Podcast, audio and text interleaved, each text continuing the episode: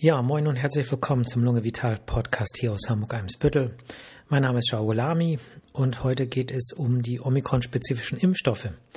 Denn da gibt es seit heute in Europa zwei zugelassene Impfstoffe, einen von der Firma BioNTech äh, Pfizer und einen von der Firma Moderna. Und äh, was es damit auf sich hat, wo die Unterschiede sind zu den bisherigen Impfstoffen, äh, dazu möchte ich heute ein bisschen was erzählen. Ähm, Corona ist nicht weg. Corona hat ja auch keine Sommerpause gemacht, wie wir alle wissen. Die Inzidenzen waren ja anders als erwartet in der warmen Jahreszeit eher hochgegangen, wobei man sagen kann, inzwischen gehen die Inzidenzen runter. Und äh, aktuelle Zahlen, ich habe mir heute den äh, täglichen Lagerbericht des RKI äh, runtergeladen äh, zu Covid-19, äh, Stand von heute. Inzidenz insgesamt in Deutschland äh, 7 Tagesinzidenz pro 100.000 Einwohner 234,4 und in Hamburg ist sie noch niedriger, da liegt sie bei 158,5. Insofern gute Nachrichten. Trotzdem ist eben äh, die Erfahrung oder zeigt die Erfahrung, dass äh, insbesondere die ähm, Omikron-Varianten äh, weiter hoch ansteckend bleiben. Ich erlebe das hier in meiner Praxis täglich, dass äh, Menschen äh, dreifach geimpft sind, zum Teil vierfach geimpft sind und trotzdem äh, Corona bekommen. Erfreulicherweise machen ja, wie ich ja in einigen Folgen schon erzählt habe, die Omikron-Subvarianten erfreulicherweise äh, weniger schwere Verläufe, als wir das von anderen Varianten wie der Delta-Variante kennen. Aber es gibt diese schwere Verläufe abhängig von den Risikofaktoren trotzdem. Insofern äh, weiter äh, vorsichtig sein und aufpassen und, und deswegen sprechen wir heute drüber, an die Impfung denken. Ähm, ja, was ist der Unterschied zwischen der, dem Omikron-spezifischen Impfstoff zum Beispiel, was BioNTech Pfizer angeht, und dem äh, normalen Comirnaty, was wir kennen äh, die absolute Dosis an mRNA-Konzentration ist gleich. Ja, das sind nämlich 30 äh, Mikrogramm mRNA, wobei es jetzt so ist, dass es sich um einen bivalenten Impfstoff handelt. Das heißt, 15 Mikrogramm mRNA sind sozusagen das ursprüngliche äh, gegen das ursprüngliche SARS-CoV-2-Virus gerichtet, also unterscheiden sich nicht von den älteren Generationen des äh, Comirnaty-Impfstoffes, aber 50 Mikrogramm, also die Hälfte, sind mRNA äh, die einen Teil des Spike-Proteins äh, äh, kodieren der Omikron-Subvariante BA1. Also 50-50 könnte man sagen. Und das erklärt auch, warum äh, die ähm, Empfehlung, was die äh, Omikron-Impfstoff, also Omikron-spezifischen Impfstoffe angeht, äh, die bezieht sich nämlich auf Menschen, die schon grundimmunisiert sind. Das heißt, man empfiehlt äh, erstmal diese Grundimpfung zu machen mit dem normalen Impfstoff, äh, falls man es noch nicht getan hat. Äh, und äh, erst dann soll man an die Omikron-spezifischen Booster herangehen. Und zwar erst ab zwölf Jahren. Ja, für Jüngere ist der in Europa nicht zugelassen. Und das äh, Ziel dieser Impfung ist es, dass mehr ähm, Antikörper gebildet werden.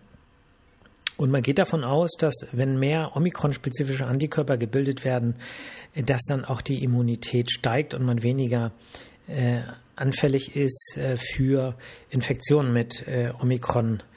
Äh, Subvarianten generell, ähm, weil was wir nicht vergessen dürfen ist, äh, dass der größte Teil des Spike-Proteins sich ja nicht unterscheidet zwischen allen Corona-Varianten, aber es gibt eben je nachdem, welche Varianten das sind, äh, viele Mutationen. Äh, bei den Omikron-Varianten sind es ja über 30, die sich unterscheiden. Zwischen den oder zwischen Omikron und den anderen, dem Urtyp zum Beispiel, was Corona angeht, also SARS-CoV-2-Virus.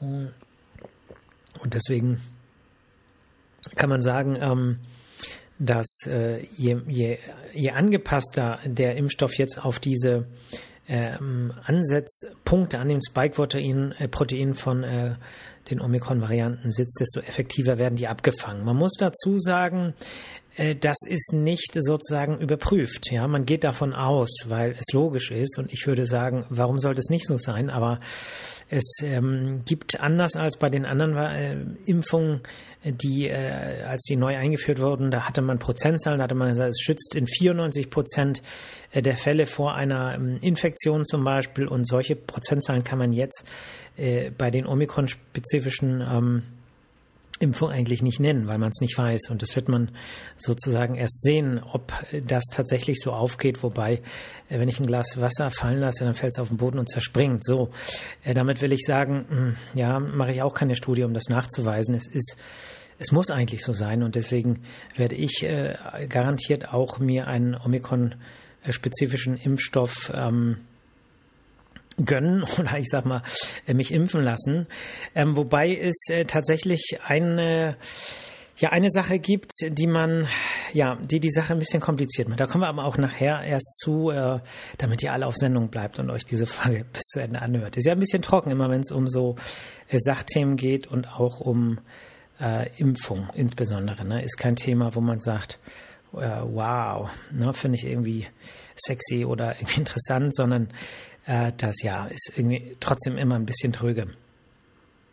Gut, also mehr Antikörper durch äh, ähm, die ähm, erneute Boosterung, dann aber angepasst auf den Omikron, auf die Omikron-Subvariante BA1. So, BA1, jetzt sagen viele, die sich informieren, natürlich, Herr, Moment mal, BA1 ist doch im Moment gar nicht so Thema in Deutschland. Und das stimmt, seit Juni ist die vorherrschende äh, Variante von Omikron äh, eigentlich BA5. So.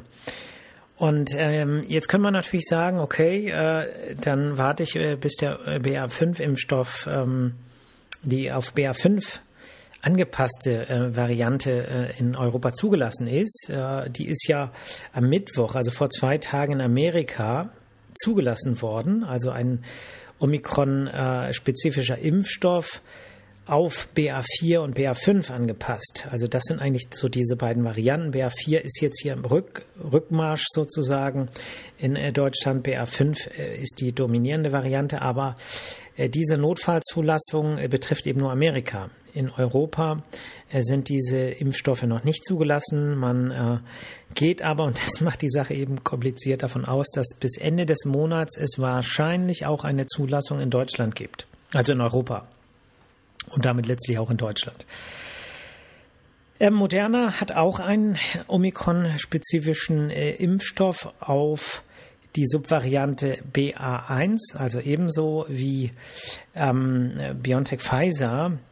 Ähm, der heißt anders. Ach so, der Name für den Omikron-spezifischen Impfstoff ist äh, Comirnaty Original Schrägstrich Omikron BA1. So, so heißt er, ne? Und so würde man den auch bestellen.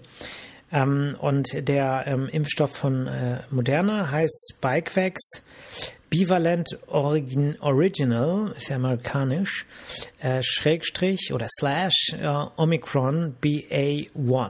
Okay, also äh, und der Unterschied hier ist, dass ähm, die Konzentration äh, an ähm, den mRNA der Ursprungsvariante von äh, SARS-CoV-2 25 Mikrogramm enthält und 25 Mikrogramm äh, mit mRNA der Information für das Spike-Protein der Omikron-Subvariante BA1. Ja, das heißt insgesamt auch wieder 50 Mikrogramm mRNA äh, pro Impfportion drin, wie auch beim Booster, da waren es auch äh, 50 äh, Mikrogramm. Bei der ähm, Grundimmunisierung waren es 100 Mikrogramm. Und das erklärt, denke ich, auch, äh, warum betont wird, dass es eine Grundimmunisierung geben muss äh, um auch wirklich äh, da effektiv zu sein, weil eben der Booster, zumindest was den moderner Impfstoff angeht, insgesamt weniger äh, mRNA-Informationen erhält und vielleicht für die Grundimmunisierung dann möglicherweise ja gar nicht ausreicht. Gut, ähm, jetzt kommen wir zu dem ja, dem, was die Sache ehrlich gesagt. Achso, ähm, falls ihr euch jetzt fragt, so, äh, kann ich impfen? Darf ich impfen? Soll ich impfen? Das sind ja alles Fragen. Aus diesem Grund sprechen wir heute oder spreche ich über das Thema. Äh, muss man ehrlicherweise sagen, Stand heute, 2.9., äh, 15 Uhr habe ich zuletzt nachgeguckt. Ähm, es gibt noch keine STIKO-Empfehlung. Ja, das bedeutet, letztlich ist es unklar, äh, wer sollte sich impfen lassen und ähm, wer äh, äh, praktisch, ähm, ja, für wen ist das wichtig, das zu machen? Und natürlich kann man so ein paar Faustregeln aufstellen und sagen, okay, wir lassen jetzt die Vernunft entscheiden. Und da gilt ja immer, äh, die Menschen, die äh, eine erhöhte Wahrscheinlichkeit haben, dass es zu schweren Verläufen kommt, ähm, die viele Risikofaktoren haben, ja, für die ist es natürlich sinnvoller als für Menschen, wo man sagt, okay, äh, wenn die jetzt äh, die Omikron-Subvariante äh, bekommen, äh, BA4, BA5, ähm, das Ganze ist zwar nicht schön, aber ähm, es wird nicht lebensgefährlich. Und wir dürfen nicht vergessen, wir haben ja ähm, im Hinterkopf immer noch das Paxlovid, wovon es eben ganz, ganz viele Portionen gibt, was man in solchen Fällen ja auch äh, anwenden kann bei bestimmten Risikokonstellationen. Ähm, aber äh, bei denen wäre es natürlich wichtiger als bei äh, kerngesunden äh, jungen Menschen, die sonst keine Risikofaktoren haben. Ähm, ich denke, das wird sich in der STIKO-Empfehlung niederschlagen, aber wir dürfen auch nicht vergessen, dass die STIKO-Empfehlungen auch in der Vergangenheit gezeigt haben, äh, dass es nicht nur um rein medizinische Empfehlungen geht. Ja, es bedeutet, äh, die STIKO ist die Ständige Impfkommission des Robert-Koch-Instituts und äh, das ist eine Behörde, ja, das bedeutet, das, was äh, politisch, sozial entschieden werden muss, fließt da garantiert mit ein. Also es sind keine rein medizinischen Entscheidungen. Ne? Ähm, die Vergangenheit hat das gezeigt, dass einige Empfehlungen im Prinzip für alle galten. Aber wenn alle dann äh, die Arztpraxen gestürmt hätten oder die Impfzentren und sich hätten impfen lassen, äh, dann äh, wäre das so, dass vielleicht die Schwachen, die Kranken, die äh, mit Risikofaktoren gar nicht erst an den Impfstoff rangekommen wären. Insofern ist es richtig und auch in der Verantwortung einer Regierung, denke ich, ähm, sich äh, darum zu kümmern, dass ähm, die zuerst geschützt oder am stärksten geschützt werden, die auch am stärksten schutzbedürftig sind. Und deswegen ähm, ist das, denke ich, äh, auch in Ordnung, dass es da eine gewisse nicht medizinische, sondern soziale ähm, Gewichtung mitgibt, wer wann geimpft wird. Aber ähm, ja, es bleibt abzuwarten, was empfohlen wird. Ähm, da kann ich noch ein bisschen äh, erzählen, jetzt aus meiner ähm, Sprechstunde hier. Ähm, erfreulicherweise sehen wir, äh, also ich sehe viele Patienten, die Omikron auch in diesen Tagen äh, bekommen haben, durchgemacht haben und eben interessanterweise viele, die es einfach mehrfach bekommen haben. Also es scheint so zu sein, das ist jetzt keine Studie, sondern einfach nur Beobachtung aus der Sprechstunde, dass einige, äh, die äh, Corona äh, bekommen, es einfach mehrfach bekommen und andere bekommen es irgendwie gar nicht, obwohl um sie herum ähm, die Einschläge ähm, immer dichter gekommen sind. Das ist eine ganz interessante Beobachtung und ähm, ja, die Verläufe, wie gesagt, sind erfreulicherweise bei den Omikron-Varianten alle milder als zum Beispiel, also die ich gesehen habe, milder als bei äh, den Delta-Varianten. Und äh, erfreulicherweise, es kommen ja viele Patientinnen und Patienten mit der Frage, hat die Lunge was abbekommen? Ist da jetzt irgendwas kaputt? Funktioniert was nicht so gut? Weil äh, viele Patienten hinterher auch noch länger über Beschwerden klagen. Und da sehen wir in den allerwenigsten Fällen, dass da tatsächlich eine strukturelle Schädigung in der Lunge oder im Lungengewebe nachweisbar ist. Was wir, und das habe ich ja auch in mehreren Folgen schon angesprochen, dagegen häufig sehen, ist, dass durch eine ähm, ähm, Entzündung der Lunge und damit auch des Bronchialsystems durch die ähm, Coronaviren es manchmal nach Abklingen der eigentlichen Corona-Symptome immer noch Husten, Kurzatmigkeit gibt und es werden im Teil dieser Patienten dann äh, feststellen, dass ein Asthma vorliegt. Und äh, zum Teil, wenn man dann ein bisschen äh, fragt nach der Vorgeschichte, äh, gibt es dann ähnliche Ereignisse nach äh, zum Beispiel anderen Virusinfekten, ne, dass man dann noch längere Wochen gehustet hat, äh, kurzatmig war. Und äh, das sind dann häufig schon so Vorzeichen gewesen, die aber vielleicht nicht so gravierend waren, dass die Menschen dann zum Arzt gegangen sind und man die Diagnose dann gestellt hat. Ähm, das ist natürlich, weil viele sich einfach bei Corona mehr Sorgen machen, mehr Respekt davor haben, äh, dann häufig schon ein Grund gewesen, mal äh, die Lunge beim Lungenfacharzt oder bei Lungenfachärzten untersuchen zu lassen. Aber insgesamt äh, ist es eher so, dass äh, die äh, meisten äh, Patientinnen und Patienten sich vollständig erholt haben. Was ich ganz interessant finde, was ich allerdings auch nicht werten kann und auch nicht einordnen kann, ist äh, das äh, Schwächesymptom. Also es sind viele äh, Betroffene nach Corona hier, die ähm, über Schwäche klagen. Ja, das bedeutet, der typisch Lungenkranke oder die typisch Lungenkranke klagt ja häufig über Husten und Kurzatmigkeit. Das bedeutet, das Atmen fällt schwerer, man hat das Gefühl, man kriegt nicht genug Luft rein äh, oder nicht genug Luft raus und er kann deswegen zum Beispiel ähm, nicht so locker ähm, fünf Etagen äh, Treppen steigen, sondern muss Pausen machen. Und was wir aber häufig hier äh, sehen, ist, dass es eher so die Schwäche ist. Ne? Man ist erschöpft, man schafft es nicht, es ist zu viel. Und äh, da mh, hm, ist aus meiner Sicht eine interessante Frage, die wahrscheinlich die Wissenschaft in den nächsten Jahren mal ähm, hoffentlich äh, äh, da die Antworten darauf findet, ist die Frage, was macht äh, das Coronavirus eigentlich in der Muskulatur? Was passiert in den Nervenzellen und äh, was macht das Ganze mit der Psyche? Weil häufig die Patientinnen und Patienten auch so einen depressiven Aspekt mitbringen.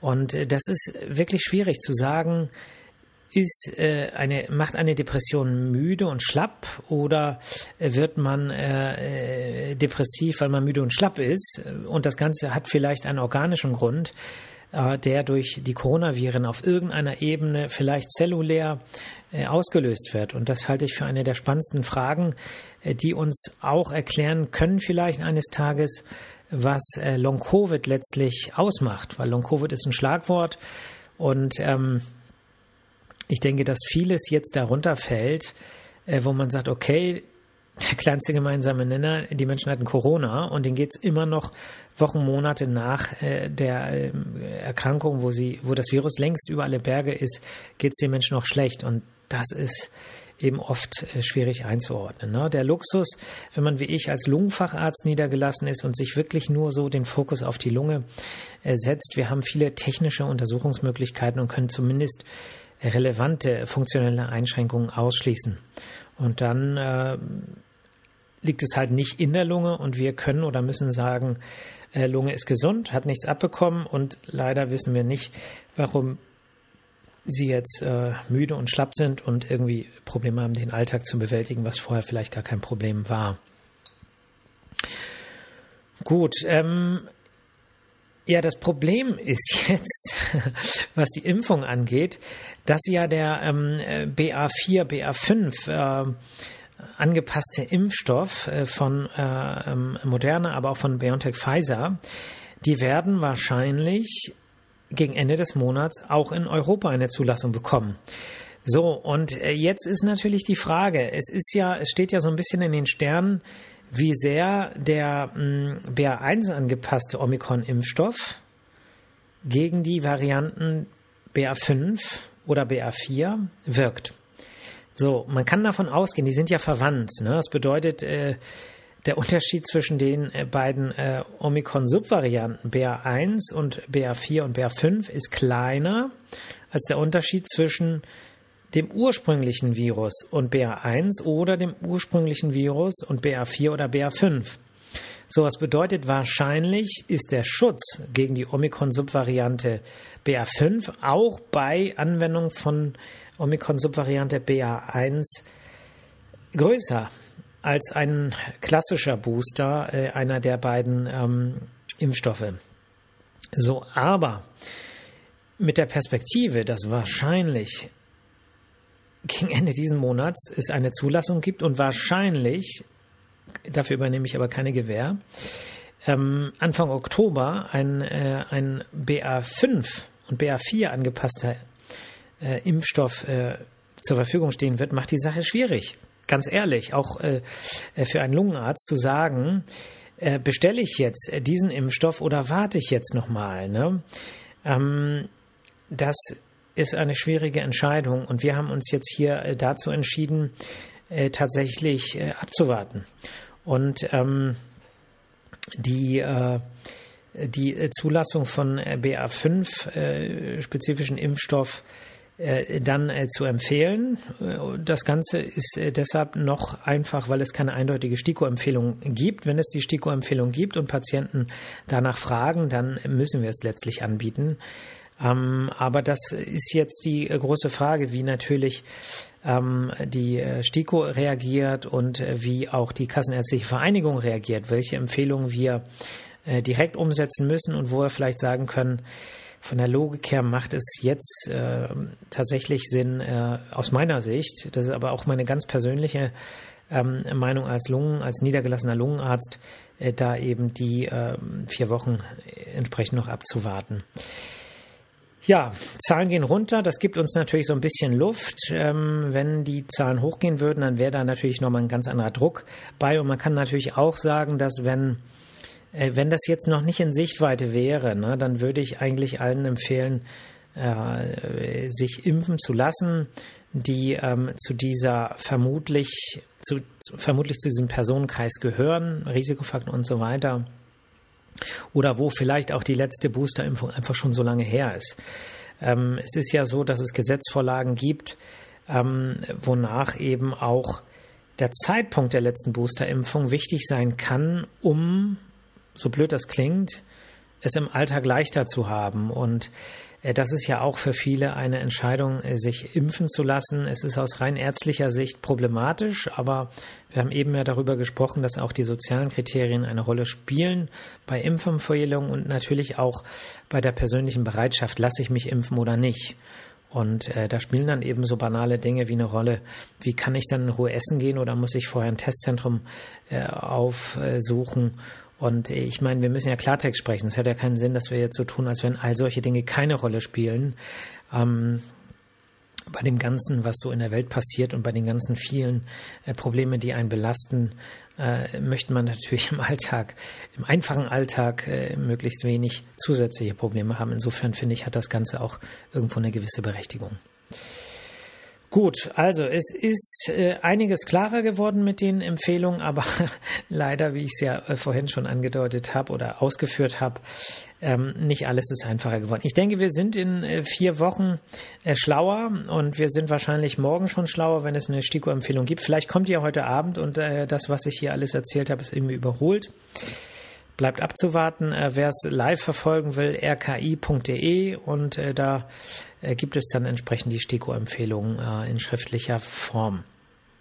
Gut, ansonsten ist Wochenende mh, hm, angesagt. Ja, ich selber habe leider noch ein bisschen was zu tun, aber immerhin habe ich den Podcast schon mal aufgenommen. Ich hoffe, dass ihr euch äh, ja noch einen schönen Spätsommer machen könnt. Das Wetter scheint ja heute doch wärmer zu sein. Äh, heute Morgen dachte ich schon, aha, das ist Herbstluft. Ähm, denkt daran, ähm, niemand weiß, wie es im Herbst weitergeht, was Corona angeht. Niemand weiß, wie es weitergeht, was Energiepreise und äh, Stress angeht. Wir kennen noch gar nicht diese ganzen vielen Auswirkungen und äh, ich denke, dass äh, wir alle dadurch ein erhöhtes Stressniveau haben werden im äh, Herbst, aber auch im Winter. Und ähm, da ist es umso wichtiger zu sagen, okay, hm, dann kann ich mir immer noch äh, Sorgen machen und mich ärgern und äh, das alles doof finden, aber bis dahin versuche ich ein bisschen Kraft zu tanken, Energie zu tanken, es mir gut gehen zu lassen, damit ich auch die Reserven habe, die äh, psychischen Reserven und Ressourcen, äh, mit diesen äh, auf uns zukommenden Herausforderungen fertig zu werden und dabei äh, gesundheitlich möglichst nicht viel zu leiden. Insofern äh, tut euch Gutes, tut anderen Gutes, anderen Gutes zu tun, tut einem selbst auch gut. Man kriegt es eben auch auf verschiedenen Ebenen immer wieder zurück meine persönliche Erfahrung. Und äh, Glück schenken, um Glück zu kriegen, ist eine ganz gute Strategie. Ja, passt gut auf euch auf, steckt euch nicht an, denkt über die Impfung nach und ähm, ja, ich wünsche euch allen ein schönes Wochenende. Nehmt euch selber nicht zu ernst, nehmt auch mich nicht zu ernst. Und äh, Hakuna Matata, wir hören uns oder ihr hört mich nächste Woche Freitag wieder. Ne? Bis dann. Ciao.